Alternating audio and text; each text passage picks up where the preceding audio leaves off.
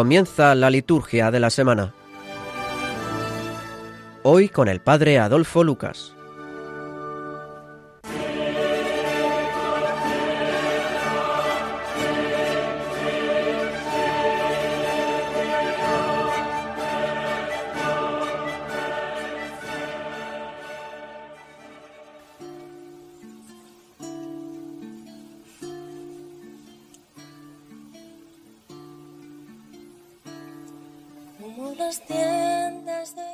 Dios, que has preparado bienes invisibles para los que te aman. Infunde la ternura de tu amor en nuestros corazones para que amándote en todo y sobre todas las cosas, consigamos alcanzar tus promesas que superan todo deseo. Por nuestro Señor Jesucristo, tu Hijo, que vive y reina contigo en la unidad del Espíritu Santo y es Dios por los siglos de los siglos.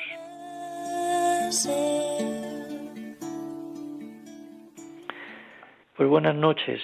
Nos encontramos ya en este a las puertas del domingo 20 del tiempo ordinario, eh, el cuarto domingo para los que seguimos también la liturgia del Salterio.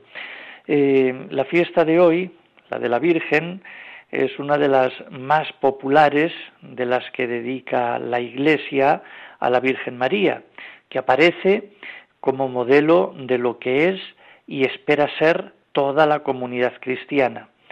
La fiesta de hoy ha sido eh, y sigue siendo ya hasta las doce de la noche eh, una fiesta que nos alegra el verano, y constituye en muchas poblaciones la fiesta mayor, dándoles la ocasión de una entrañable celebración humana y cristiana. Así que es una buena noticia y una fiesta contagiosa de esperanza para la Iglesia, más aún para toda la humanidad.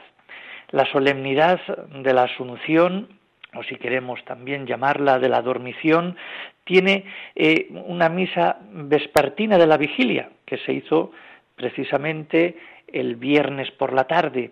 Y este día de la Virgen ha durado pues todo lo que es el sábado eh, sin, entrar en la misa del domingo porque es una de las fiestas digamos mm, solemnidad de la Virgen que está por encima del domingo ordinario. Ya a estas horas eh, estamos ya mm, terminando pues esta digamos solemnidad eh, para entrar precisamente ya a partir ya de mañana pues en lo que es el domingo del tiempo ordinario que hemos introducido con la oración colecta de la misa como venimos haciendo pues durante todos los programas de liturgia de la semana que comenzamos con esta digamos introducción con la oración colecta de la misa. Bueno, eh, Jesús, ya hablando ya del domingo, eh, predicaba y actuaba normalmente solo en el territorio de Israel, aunque a veces se acercó a las fronteras de los países paganos. Esta vez entra en un territorio fenicio, al norte de Galilea, el actual Líbano acordándonos también de nuestros hermanos del Beirut, que lo están pasando tan mal como bien sabemos por las noticias. Bueno, pues allí precisamente Jesús hace un milagro a favor de una mujer extranjera y además alaba delante de todos su fe. Es el, es el aspecto que ya se anticipa en la primera lectura, la de Isaías, con el anuncio profético de que también los extranjeros pueden acudir al templo y obtener los favores de Dios en un mundo cada vez más pluralista, por decirlo de alguna manera, pero a la vez tentado de particularismo egoísta, nos va bien esta llamada a la universalidad, a la catolicidad, imitando el estilo de Dios y del mismo Jesús, de acoger, digamos, a todos, porque en definitiva, también para los extranjeros mm, reciben ellos mismos la salvación de Dios.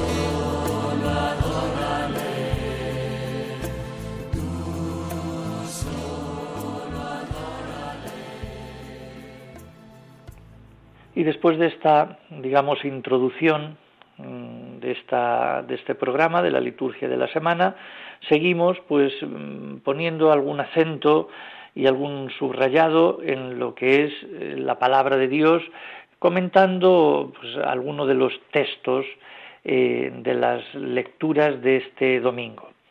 En definitiva, nos viene a decir, como habíamos dicho anteriormente, que Dios acoge a todos, que también los extranjeros reciben la salvación de Dios. Extranjeros lo entendemos en este sentido de paganos o fuera incluso del ambiente, mm, digamos, religioso de, la, de aquel tiempo de Israel. Es decir, que también los paganos, mm, digamos, griegos, romanos, la gente de aquella época, pues también recibían la salvación.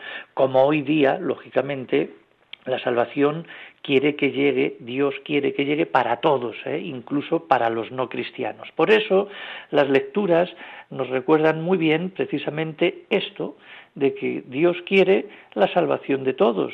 Así que mm, la palabra esta de hoy eh, también es muy explícita, eh, no solo con, con nosotros, sino para con todos. Y también se nos pide que todos seamos acogedores. Es decir, que mm, todos los extranjeros tienen derecho a la salvación de Dios. Dios ama a todas las criaturas, sea cual sea la raza, la condición y la religión. En definitiva, Dios hace llover eh, sobre justos y pecadores. Es Padre de todos. Ya en el Antiguo Testamento, según el texto de Isaías, se anuncia que también los extranjeros pueden agradar a Dios y que serán escuchadas sus oraciones y aceptados sus sacrificios. Cuando el joven rey Salomón, al inaugurar solemnemente el, el, templo de Jerusalén, oró por su pueblo, pidiendo a Dios que escuchara las oraciones de los que venían a este lugar santo, y añadió diciendo, también al extranjero que no es de tu pueblo Israel, al que viene de un país lejano a causa de tu nombre, a orar en tu casa, escucha tú desde los cielos y haz según te pida el extranjero, para que todos los pueblos de la tierra conozcan tu nombre. Interesante también esta, este añadido ¿eh? que hace eh, el rey Salomón, que leeremos en esta lectura. Bien, por lo tanto, también el Evangelio va en este mismo sentido, la salvación para todos, y Jesús alaba precisamente la fe de una extranjera. Jesús, aunque predicara normalmente ¿eh? en, la tierra de, en las tierras de Israel, no perdía la ocasión para alabar la fe también de los extranjeros. Por ejemplo, del leproso samaritano, que vuelve a dar gracias, del buen samaritano, que atiende al herido del camino, al centurión romano por su fe, y hoy a esa mujer extranjera que tiene fe en él. Cuando Mateo escribe en su Evangelio, muchos paganos están entrando en la iglesia. Por eso el milagro de hoy adquiere un simbolismo eh, de particular expresión. No es la permanencia al pueblo judío lo que salva, sino la fe en el enviado de Dios. No es la raza, sino la disposición de cada uno ante la oferta de Dios. Cristo hoy alaba en el Evangelio a esa buena mujer que no es judía, mientras que muchas veces tiene que criticar la poca fe de los oficialmente buenos, es decir, los del pueblo elegido. Bueno, todo esto está como telón de fondo para darnos cuenta realmente o hacernos la pregunta de si nuestro corazón, ya hablando en la actualidad, dentro del seno de la Iglesia, sabiendo un poco eh, todo lo que sabemos, estos siglos que han pasado, desde Cristo hasta hoy, bueno, pues si realmente nuestro corazón es universal, o dicho de otro modo, si es católico. Eh, poco caso eh, parecen haber hecho los judíos a este pasaje de Isaías. Eh, no aparecen precisamente universalistas, sino que instintivamente rechazan a los de otra religión, a los extranjeros. Jesús tuvo que corregir una y otra vez ese racismo que se basaba en que ellos eran los hijos de Abraham y pedían que fueran eh, que pedía a esta religión que fueran seguidores de Abraham, no tanto por la herencia racial, sino por la fe. Pero ellos no se daban cuenta y Jesús tenía que corregirles precisamente en esto, fe. A las primeras generaciones de los cristianos les costó convencerse de que la puerta del reino y de la fe estaba abierta también a los paganos. Basta recordar los diversos episodios de los hechos de los apóstoles, como cuando Pedro tuvo que rendir cuentas a la comunidad porque había admitido a la fe a la familia del centurión romano, o a la mesa redonda que se tuvo que organizar sobre el tema en el llamado Concilio de Jerusalén. Todos solemos tener problemas de ánimo, a la hora de incluir en nuestra esfera de convivencia a gentes de otra cultura o de otra religión o de otras edades eh, o de otras ideologías, digamos, incluso hasta políticas. Entonces, la primera reacción ante mm, esas, estas personas es mm, de desconfianza, incluso de discriminación. Y esto puede sucedernos a todos en distintos niveles por ejemplo, en el, diálogo interreligioso, empezando por los judíos, eh, mm, cada vez más en nuestra sociedad convivimos con personas de otras culturas, de otras religiones, y tendríamos ya que saber superar los prejuicios. No es que todas las religiones sean iguales, pero toda persona puede ser fiel a Dios según la conciencia en la que han sido formadas, y pueden darnos ejemplos tan hermosos como el de la fe que Jesús alabó en la mujer esta cananea. Una y otra vez lo ha venido repitiendo en los documentos del Vaticano II, al hablar de las religiones no cristianas y de su, digamos, acercamiento a ellas. Bueno, en una sociedad cada vez más pluralista, es fácil que nos resulten incómodas o molestas muchas personas, los forasteros, los inmigrantes, los desconocidos e incluso hasta los turistas que vienen de paso. Sin embargo, esas personas nos dan una buena lección, lecciones quizá de generosidad, de fe, de sinceridad. Es la ocasión para que aprendamos a evitar toda clase de racismo o de nacionalismo excluyente. Lo mismo sucede en un nivel más doméstico. Tenemos mil ocasiones en la vida de cada día para ejercitar esta hospitalidad y apertura de corazón. No vaya a ser que sepamos dialogar con los forasteros y alejados y neguemos luego el diálogo a los que están en casa. En nuestra misma familia o comunidad, algunas personas no nos resultan simpáticas por su cultura, por su edad, por su temperamento. A veces miramos a los forasteros con suspicacia, a los jóvenes con impaciencia, a los adultos con indiferencia, a los pobres con disgusto, al tercer mundo con desinterés, a los alejados de la fe con autosuficiencia, a los de otra lengua o cultura con recelo, apenas disimulado. Pero en definitiva, Dios quiere a todos. Cristo, si tiene alguna preferencia, es para con los débiles y marginados. Por lo tanto, concluyendo ya un poco este comentario eh, sobre los textos de este día, quedaría ya una última pregunta. ¿Tenemos oídos para escuchar las súplicas, a veces hasta los gritos de los que a nuestro lado nos puedan necesitar? Muchas veces no es ayuda económica lo que necesitan, sino más bien una mano tendida, una cara amable, acogedora, un rostro risueño y un interés sincero por sus problemas e interrogantes. Pues sí, la palabra de Dios mm, es muy práctica en esta semana, muy fácil para ver y confrontarnos con ella y veamos a ver si realmente eh, aceptamos, somos acogedores con todos y si realmente creemos que Dios quiere la salvación para todo el mundo, desde el que está arriba hasta el último que está abajo.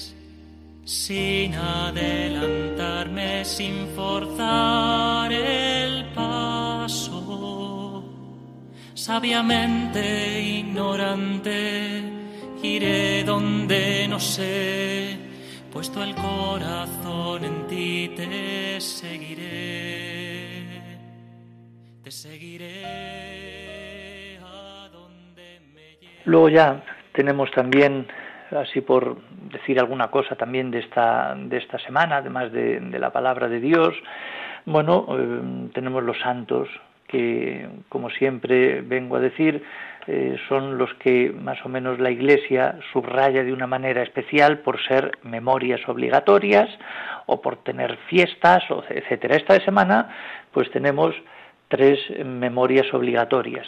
Ya el jueves, día 20, es el día de San Bernardo, abad y doctor de la Iglesia. luego el viernes, día 21, la fiesta de San Pío X, Papa, que ahora hablaremos un poquito de él. Y luego el sábado, día 22, tenemos eh, la memoria obligatoria de la bienaventurada Virgen María Reina. Por lo tanto, tenemos aquí bueno, pues unos días también pues para pensar eh, en estos, digamos, grandes santos que han pasado y por reseñar así alguno de estos, de estos santos, bueno, pues yo he escogido a este de el Papa eh, San Pío X, eh, el cardenal Sarto, eh, como así se llamaba el, apellido, Sarto. Bueno, pues es un hombre, yo creo este, llamado y elegido por Dios mismo. Eh, como vienen siendo así pues, pues todos los papas. ¿eh? Eh, siempre con esa, digamos, docilidad aceptó su evidente designio cuando el colegio cardenalicio le votó pues en aquel cónclave y pronunció precisamente esas palabras que decían acepto el pontificado como una cruz y porque los papas que han sufrido por la Iglesia en los últimos tiempos se llamaron Pío, escojo yo también este nombre. Y bueno, pues fue el décimo papa que se llamó eh, Pío, y en este caso santo. Eh, fue elegido en el año 1903 y duró hasta el 1914 a las puertas de la Primera Guerra Mundial. Bueno, pues este, digamos, pontífice, se dice de él que fue un hombre eh, lleno de humildad, ¿eh? incluso hasta de pequeñez, eh, un hombre fiel, con total disposición para servir y guiar al rebaño del Señor, pues a todas las personas. una persona también, un gran hombre de, de sacrificio, ¿no? Y esa era entre sus consignas la de llevar la luz y el calor del Señor al mundo entero. Precisamente eh, por aquella época, esos años principios eh, del siglo XX, pues no es que eran propiamente eh, tiempos buenos mm, para la Iglesia. En fin, él, digamos, en su, digamos, pontificado, no buscaba más que otra cosa que la de ser buen pastor, empeñado seriamente en alimentar, guiar y custodiar al humano rebaño que el Señor le encomendaba, así como buscar a las ovejas perdidas para traerlas hacia el redil de Cristo. El Señor mm, le pedía, ¿eh? después de una vida, digamos, pues en fin, larga, eh, le pedía eh, sostener firmemente ahora el timón de la barca de Pedro, en medio de una época que se presentaba como bastante difícil. Él llegó a decir, incluso lo dejó escrito en su primera encíclica, dice, nuestro mundo sufre un mal, dice, la lejanía de Dios. Dice, los hombres se han alejado de Dios, han prescindido de Él, en, tanto en la política como en la sociedad. Mm, todo lo demás son claras consecuencias de esa postura. Por lo tanto, él tenía eso en mente, que el mundo sufre un mal y es la lejanía de Dios. Yo cuando estaba leyendo un poquito cosas de estas decía, pues bueno, si en aquella época ya hace más de 100 años ya había una lejanía de Dios, pues ¿qué será ahora que han pasado 100 años y estamos pues incluso hasta hasta hasta hasta más lejos de Dios casi todos, ¿no? Bueno, pues él ya detectaba, ¿eh? ya eran tiempos, digamos, difíciles, ¿no? Él recuerda, sobre todo a todos, que su misión es sobre todo la de apacentar el rebaño de Cristo y la de hacer que todos los hombres se vuelvan al Señor, en quien se encuentra el único principio válido para todo proyecto de convivencia social. Y luego pues proclamó eh, que la santidad del matrimonio, sobre todo, que es fundamental, luego alentó a la educación cristiana de los niños, exigió la justicia de las relaciones sociales, hizo recordar su responsabilidad de servicio a quienes gobiernan, es decir, que bueno, estuvo, fue una persona, pues digamos, eh, hasta ese punto, digamos, hasta, hasta influyente. Luego fue un papa también eh, que tuvo pues un impulso renovador en algunas de las cuestiones, por ejemplo en el clero, eh, que le dio pues también un empuje, un, un, estímulo, un ánimo y hablaba precisamente de la santidad de los sacerdotes y de la fidelidad y hablaba también de la radicalidad en el amor bueno, pues hablaba él también de todo esto y pedía y se esforzaba para que los clérigos cuidasen, es decir, cumpliesen cuidadosamente con las obligaciones propias de su Estado. Eso por una parte. Luego también dio un, impulso renovador a la música sagrada y a la liturgia. Es conocido, eh, este Papa, eh, por el gran amor que tenía a la música sagrada, que desde niño acompañaba, eh, pues le acompañaba siempre, ¿no? Y cosa que manifestó incluso durante su pontificado con aquel famoso motu propio que firmaba ya a los tres meses de su elección, precisamente dando algunas orientaciones y normas, renovando la música eclesiástica. Por lo tanto, aquí también es un gran, digamos, artífice y un gran legado el que nos deja y que todavía pues continúa continúa haciéndose, ¿no?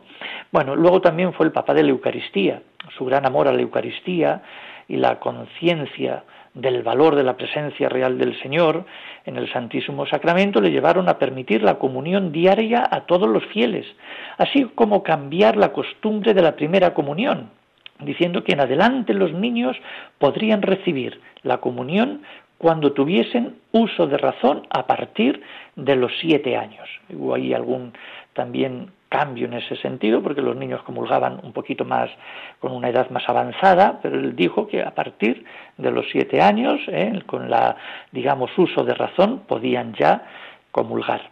También se hizo el catecismo de San Pío X, ¿eh? así que otro también que hemos estado, pues, digamos, las, generaciones eh, más, más pasadas eh, pues estudiaban y leían y se aprendían pues este catecismo eh, hecho, digamos, por él o bajo su mandato. Y luego también el nuevo código de derecho canónico, que también le dio alguna impronta eh, y empezó de alguna manera también a prepararlo, eh, dando, luego ya publicándose, pues mucho, un poquito más tarde, ¿no? Y dio también un empuje misionero a todos los que querían ser misioneros y ese, ese, digamos, celo por difundir el Evangelio de Jesucristo a todos. Por lo tanto, fue un, gran papa que impulsó ¿eh? estas cosas con un espíritu pues renovado. Pues nada, nada, que este, digamos, día, el viernes, pues nos acordemos un poco de toda esta figura y podamos también gustar de esta vida de estos grandes santos que luchan tanto por la paz, por, por, mm, por, tener un mundo más santo, más bueno, y bueno, en realidad él nació pobre, muere pobre, pero no de bienes materiales, porque a él le interesaba poco eso, sino en un desprendimiento y en una confianza total en Dios que arrastró pues a muchas personas a ese estilo de vida como él tenía, sobrio, frugal, amante de la limpieza y del orden, sencillo en, en sus vestidos, un hombre pues realmente de Dios. Por lo tanto, pidamos a Dios que nos haga ser también a todas las personas y a este mundo que sigue alejado de Dios, pues que nos parezcamos pues a este gran Papa y a este legado que, espiritual que él nos dejó.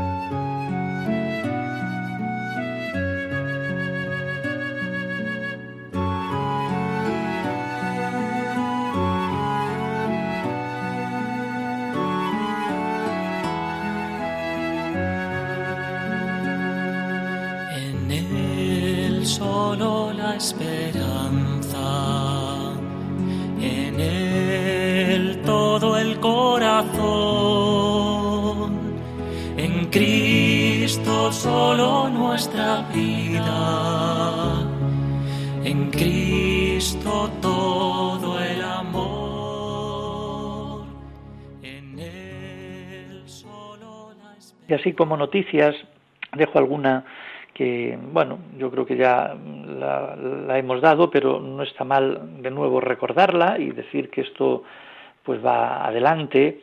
Y es que precisamente hace ya un, el 11, eh, para ser más exactos, el 11 de junio, el prefecto de la Congregación para la Educación Católica del Vaticano, el cardenal Giuseppe Versaldi, eh, ha autorizado que el Ateneo Universitario de San Pasiá, ahí en Barcelona, que agrupa, digamos, todas las facultades eclesiásticas de Cataluña, constituya el próximo curso una nueva facultad, el Instituto de Liturgia de Barcelona, eh, donde tantos van a estudiar de diversos continentes, bien también de, Europa, pero sobre todo de, América y de África, bueno, pues ese instituto eh, va a ser ya facultad, ya tiene el rango de facultad. Por lo tanto, digamos que este diga, Ateneo contará a partir del próximo curso académico 2020-2021 con un nuevo instituto con rango de facultad que se sumará a las ya existentes de teología, filosofía y Antonio Gaudí de historia, arqueología y artes cristianas. Luego habrá un acto oficial de presentación de esta nueva facultad eh, en liturgia que presidirá pues digamos su decano, eh, el padre Gabriel Seguí, eh, y llegará y será el día 9 de octubre. Así que la nueva institución académica eh, surge del Instituto Superior de Liturgia de Barcelona, que nació del Centro de Pastoral Litúrgica de Barcelona en el año 1958 y que se ha ido incorporando a la Facultad de Teología de Cataluña y luego pues como departamento de liturgia de la facultad hasta que bueno después de estos años de experiencia en la docencia eh, en la investigación, la Santa Sede ha decidido que los estudios de liturgia tengan rango eh, universitario y promover la investigación pluridisciplinar, digamos, en este campo. Por lo tanto, podemos decir que tenemos en el mundo eh, dos facultades de liturgia donde se puede preparar uno, laicos también, en lo que es las materias de liturgia, que es San Anselmo de Roma y esta facultad de liturgia de Barcelona. Así que se imparten las clases en lengua castellana, como se venía haciendo durante estos años, la licenciatura, el doctorado, y se está preparando también unos tres años de bachillerato para aquellas personas que quieran acceder a la titulación de liturgia y que quieren, pues eh, no tienen teología y bueno, pues hay unos años ahí de bachillerato en los que uno puede acceder también eh, a la teología y luego pues también a la liturgia, aunque esto vamos a ir un poquito más despacio viéndolo. Primero vamos a ir consolidando lo que es la licenciatura, el doctorado y todas las demás, digamos, ramas y otras cosas que hay que hacer de lo que es la nueva facultad y con el tiempo pues ya iremos dando cabida pues para todos los laicos. Así que bueno, pues este digamos reconocimiento supone la consolidación como centro universitario de alcance internacional y la potestad de dar títulos ¿eh? de bachiller, licenciado y doctor en liturgia. Por lo tanto, agradecemos también pues a esta congregación de la educación católica que pueda haber digamos dado eh, vía libre para que este, este instituto de liturgia pues llegue a rango de facultad que ahora está en experimento durante cinco años, hasta que pasen cinco años, pues ya oficialmente será ya lo que es facultad de pleno derecho. Por lo tanto, anímense a estudiar liturgia, a todos les vendrá pues muy bien y bueno, pues con el tiempo también, ¿por qué no?, sacarse un título incluso universitario para laicos que incluso no hayan estudiado hasta la teología, aquí se puede hacer, digamos, todo en esta, digamos, facultad. Así que ánimo y bueno, pues de nuevo eh, gracias a, a, esta, digamos, ente, entidad de la Congregación para la Educación Católica.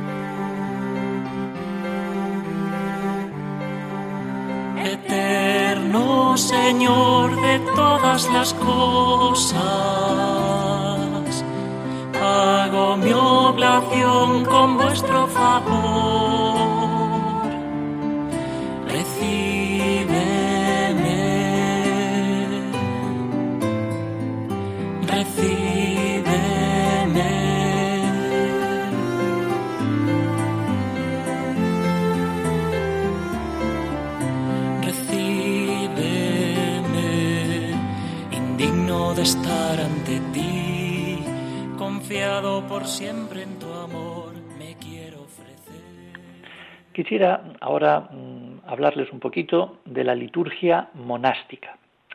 Y es que, bueno, el monasterio siempre ha sido y sigue siendo un remanso de paz, de oración, de trabajo, de estudio, de silencio.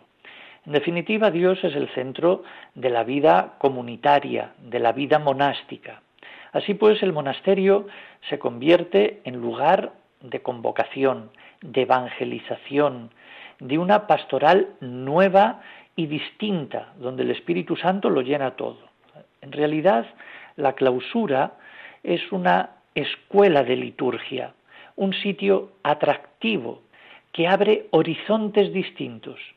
Qué interesante sería que la atmósfera monástica llegase incluso a las parroquias para edificar al pueblo cristiano desde el culto divino y la vida apostólica, es decir, desde las obras de Dios y la caridad cristiana.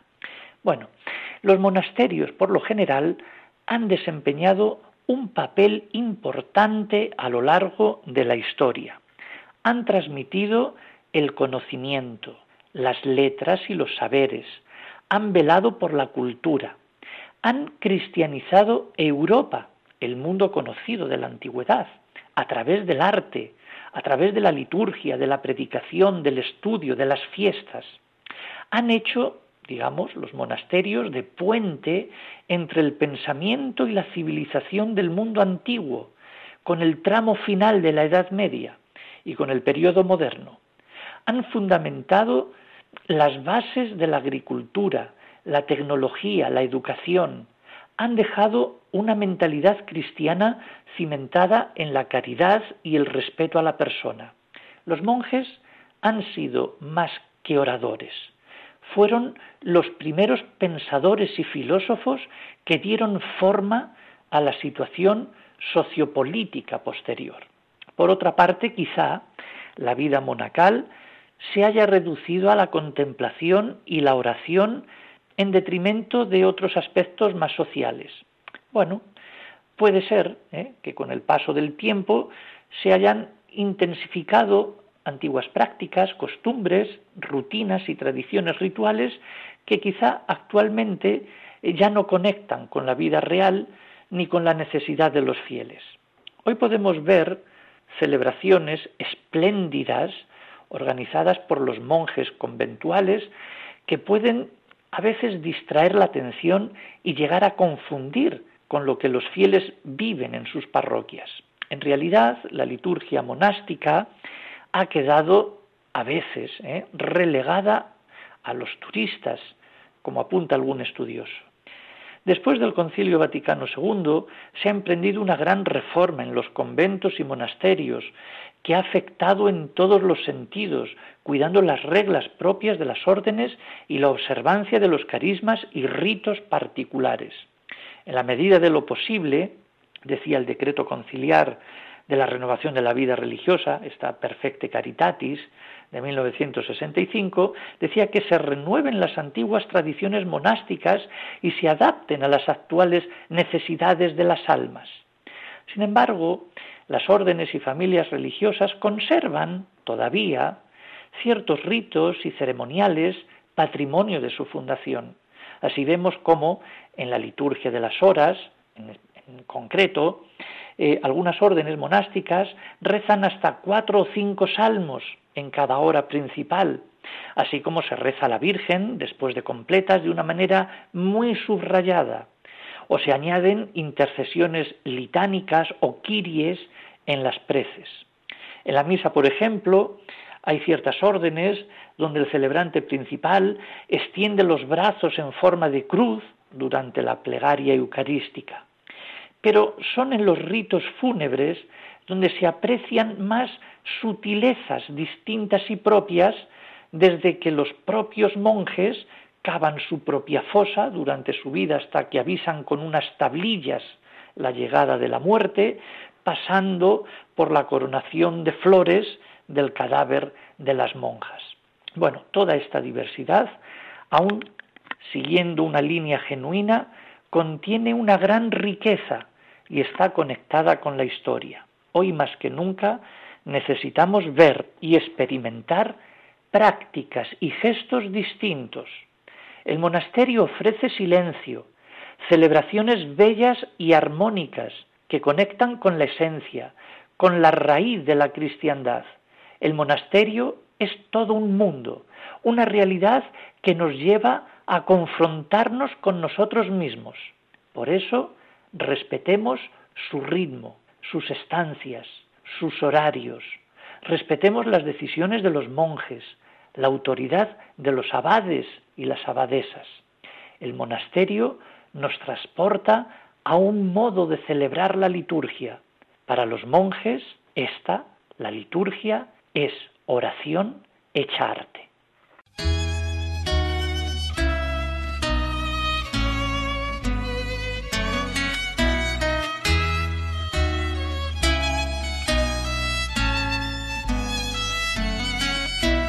Amarte a ti, Señor, en todas las cosas y a todas en ti, en todo amar y servir, en todo amar y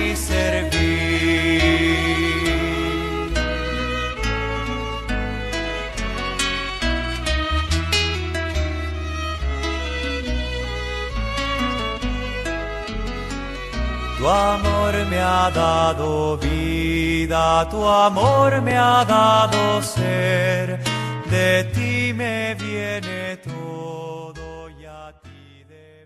Y vamos a dar algún consejo para leer en público. Hace ya unas cuantas semanas, cuando yo estuve la anterior vez en el programa, que creo que fue a primeros de en julio, pues di algunas consignas para los sacristanes. Hoy vamos a dar algunos consejos para los lectores, para, para saber, digamos, leer en público un poco mejor. Por ejemplo, eh, los que tienen que leer, bueno, se tienen que fijar en varias cosas. La primera, por ejemplo, el micrófono. El micrófono, bueno, es una herramienta que debemos usar para poder ser oídos, lógicamente, con claridad. Por lo tanto, ya que es una herramienta imprescindible, es preciso saberlo adaptar a nuestras, digamos, condiciones y a nuestra voz. El micrófono tiene que estar colocado a una distancia de un palmo aproximadamente de nuestra boca, más o menos, según ¿eh? los micrófonos que sean. Luego, normalmente, el micrófono suele tener movilidad, por lo que tenemos que adaptarlo a nuestra altura, de forma que podamos hablar erguidos, relajados y cómodos. Lo mismo haremos si tenemos que hablar o, que leer sentados. Bueno, debemos tener muy presente esta norma.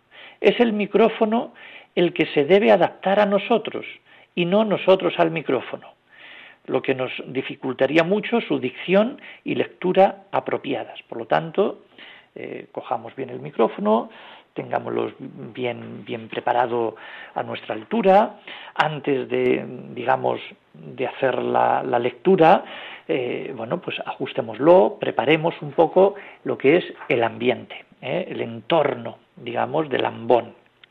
Luego, otro consejo para leer en público, aparte del micrófono, está la respiración.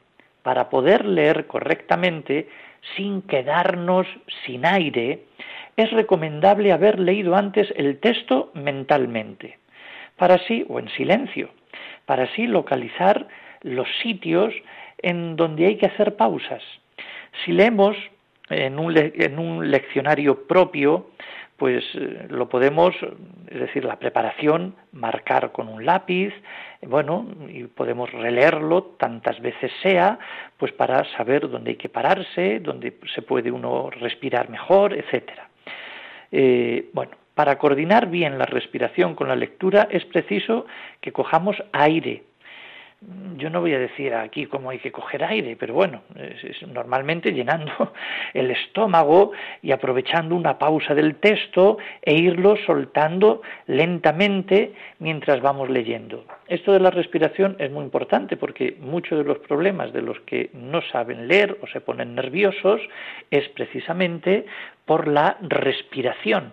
Entonces hay que hacer ejercicios de respiración pues a la hora de, mm, de, la lectura. Pero claro, si lo tenemos ensayado antes y lo preparamos antes, pues ahí es donde a la respiración la vamos también entrenando. Otro, digamos, consejo para esta, digamos, lectura en público es la pronunciación. Es preciso hablar siempre claro, vocalizando, es decir, abriendo mucho la boca, con ritmo pausado y comprendiendo lo que leemos. Así es más fácil para nosotros mismos. Además, los que nos escuchan nos entenderán mucho mejor, correctamente. Por lo tanto, la pronunciación es importante. Hay personas que leen, e incluso sacerdotes, que en la misa pues parece como que tienen una piedra en la boca, es decir, no hablan, se, les traba la lengua o no, eh, se, hace, se hace difícil la pronunciación. Entonces esto requiere pues mm, abrir, abrir la boca, ¿no? ¿Eh? Bueno, otra cosa también que está muy bien como consejo para leer en público es la expresión. En lo concerniente a la expresión, debemos tener muy en cuenta cuál es el mensaje que queremos hacer llegar y qué es lo que realmente queremos destacar o enfatizar. Por tanto, debemos leer antes el texto, entendiendo bien lo que dice y localizando las frases más importantes.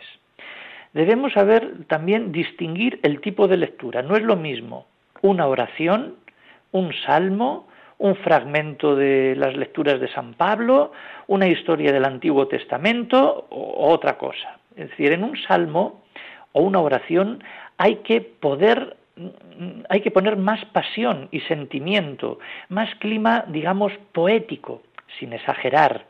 Mientras que para una narración histórica habrá que leerla de forma más neutra, más tranquila. Luego, el estilo de entrada será siempre relajado y pausado. Le daremos un tono u otro dependiendo de lo que estemos leyendo, intentando darle un poco de expresión. Por ejemplo, si leemos una buena noticia, pondremos voz alegre, distinta. Eh, si hablamos de algo serio, el tono deberá ir en la misma línea.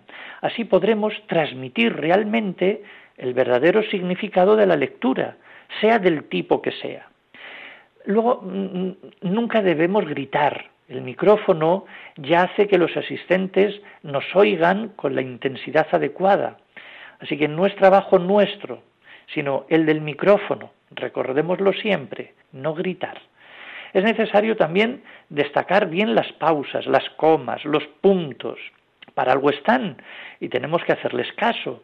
Hay que marcar siempre bien las pausas, lo que nos permite de paso, respirar correctamente, tal como hemos dicho pues anteriormente.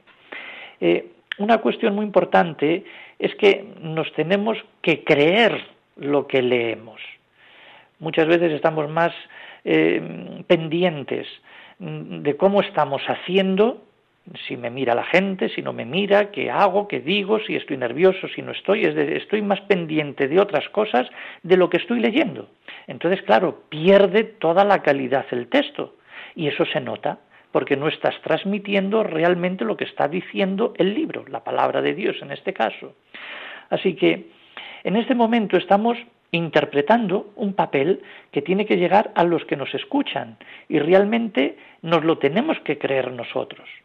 Para conseguir un tono agradable no tenemos que ser muy lineales leyendo, tenemos que dar un, empuje, un deje apropiado, enfatizar los finales de las frases, hacer una pausa en algún concepto importante y vestirlo todo con una pizca también de gracia personal. Por lo tanto, la expresión es otro de los puntos fundamentales. Otro sería la actitud. Si queremos realmente captar la atención de los asistentes y oyentes, la mirada tiene un gran protagonismo. Nos levantamos, nos dirigimos tranquilamente al altar, quizá podamos mirar a los asistentes a los ojos, les decimos el título de lo que nos disponemos a leer, lectura de la profecía o del libro de Isaías, ¿eh? Eh, como si fuera eh, lo más importante de este mundo.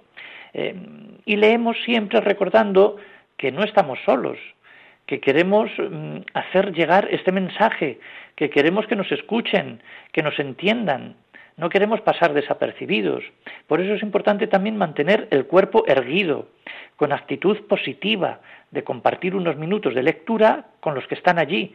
Y debemos hacerles notar a ellos mismos que están presentes, ¿eh? que va dirigida la palabra para ellos. En este apartado de la actitud debemos hacer referencia a la frase palabra de Dios, que decimos una vez acabada la lectura, con la solemnidad, es decir, palabra de Dios, porque estamos afirmando que es la palabra, es una afirmación que forma parte del respeto y el culto a Dios en la misma misa, y de que se espera una respuesta del público, por lo tanto tiene que ser pronunciada con claridad, con decisión y a lo mejor sí, mirando a los asistentes. Así que recordemos que aunque la digamos al final de todo, cuando ya acabamos, es tan importante como el texto que acabamos de leer. Así pues, mantendremos una actitud firme y decidida mm, mientras la pronunciamos hasta el final y no volvemos a nuestro lugar hasta que los asistentes hayan pronunciado la respuesta. Te alabamos, Señor. Así que palabra de Dios y no otra cosa que hay alguno aquí ya que empieza a decir es palabra de Dios, ya lo sabemos que es palabra de Dios, si no, no se leería. Así que es, una afirmación, es algo distinto, es palabra de Dios. Y luego por último está la timidez. ¿eh? La timidez nos puede jugar alguna mala pasada. La sensación de miedo al ridículo cuando salimos ante el público, bueno, pues es natural ¿eh? y va incluida en la conducta humana. Pero tenemos que vencerla para hacernos escuchar y entender. Y es aquí donde tenemos que trabajar con la cabeza. En el momento de salir mm, haremos un par de respiraciones profundas. ¿eh? Esto es para las personas que eh, frecuentan poco esto de, las lecturas. ¿eh? Los que ya tenemos tablas en todo esto, pues no tenemos que hacer casi respiraciones. Aunque también, de vez en cuando, es necesario la tranquilidad del cuerpo y del espíritu. Así que mm, un par de respiraciones profundas e imaginarnos que casi estamos solos, imaginarnos, ¿eh? y meternos de lleno en lo que estamos leyendo. Bueno, y sin caer, no sé, en la arrogancia, pues un truco que eh, casi nos irá muy bien es estar muy seguros de nosotros mismos como si todas las personas que tenemos delante eh, dependieran de nosotros en ese momento. Es decir, aquí estoy yo. Y se puede hacer. Bueno, tampoco mm, debe darnos miedo equivocarnos. ¿eh? Si uno se, eh, se, atranca o yo qué sé, bueno, pues es salir pues, pues, pues con, con, cierta tranquilidad de eso, ¿no? Es normal y por lo tanto también es normal rectificar en público, ¿eh? tranquilamente, porque debemos tener claro que nadie nos, nos pondrá una nota ni nos criticará, esperemos. Al contrario, una rectificación en voz alta y una sonrisa mirando al público cuando uno se haya equivocado, eh, pues siempre nos tranquilizará a nosotros y bueno, pues a los demás también les hace sentir, bueno, pues que todos somos humanos y que, bueno, pues podemos equivocarnos alguna vez en alguna palabra y en alguna cosa. Y en esto pues hay tantos chistes de tantas equivocaciones y cosas y disparates que se han dicho en las lecturas y en las cosas y en las frases, bueno, que no es cuestión de sacarlas aquí, pero bueno, son interesantes. Por lo tanto, eh, ya para terminar, pues ya está. Así que eh, consejos para leer en público. Recuerden del micrófono, la respiración, la pronunciación, la expresión, la actitud y aquellos que son tímidos, bueno, pues ese pequeño truco ¿eh? de aquí estoy yo y me como el mundo y lo sé hacer bien. Es para un poco autoanimarse.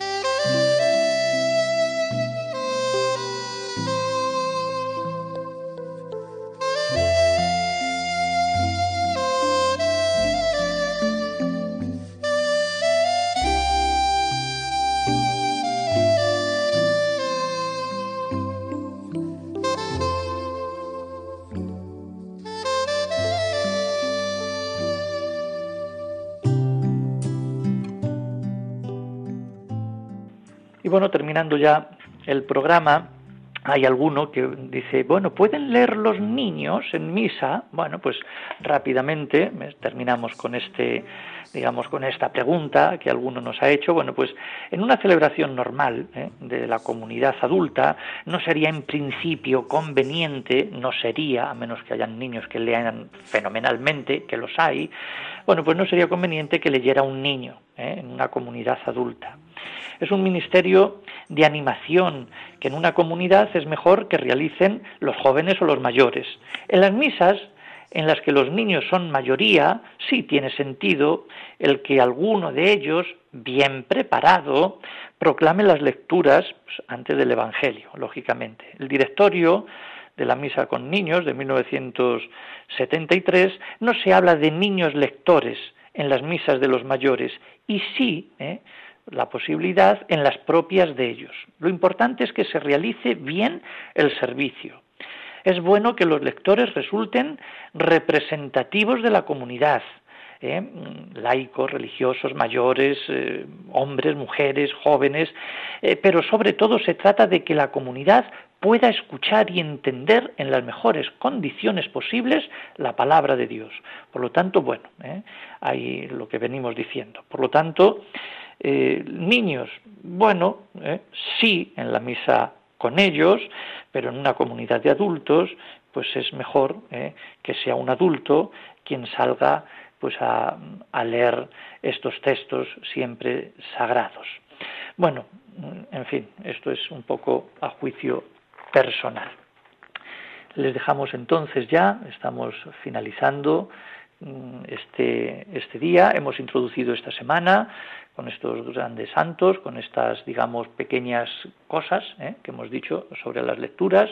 Hemos recordado también eh, cuestiones de la vida monástica, hemos hecho un repaso ¿eh? de la lectura, de las lecturas del domingo y, bueno, pues ahí cada uno de nosotros tenemos que hacer realidad que la semana pues sea mm, mejor, sino óptima, ir siempre a, lo mejor y a lo óptimo. Y bueno, pues hacemos como el Papa San Pío eh, X, bueno, pues intentar atraer a todos hacia Dios. Eh, así que ese también es nuestro objetivo y que este mundo no se aleje de él. Bueno, pues gracias por estar ahí. Yo disfruto mucho eh, cuando estoy dando estas, digamos, toda esta materia y, bueno, pues que sea de provecho realmente para todos. Feliz semana, cuídense, síganse cuidando, que la salud es importante y nos vemos aquí el próximo sábado. Buenas noches, el Señor les bendiga.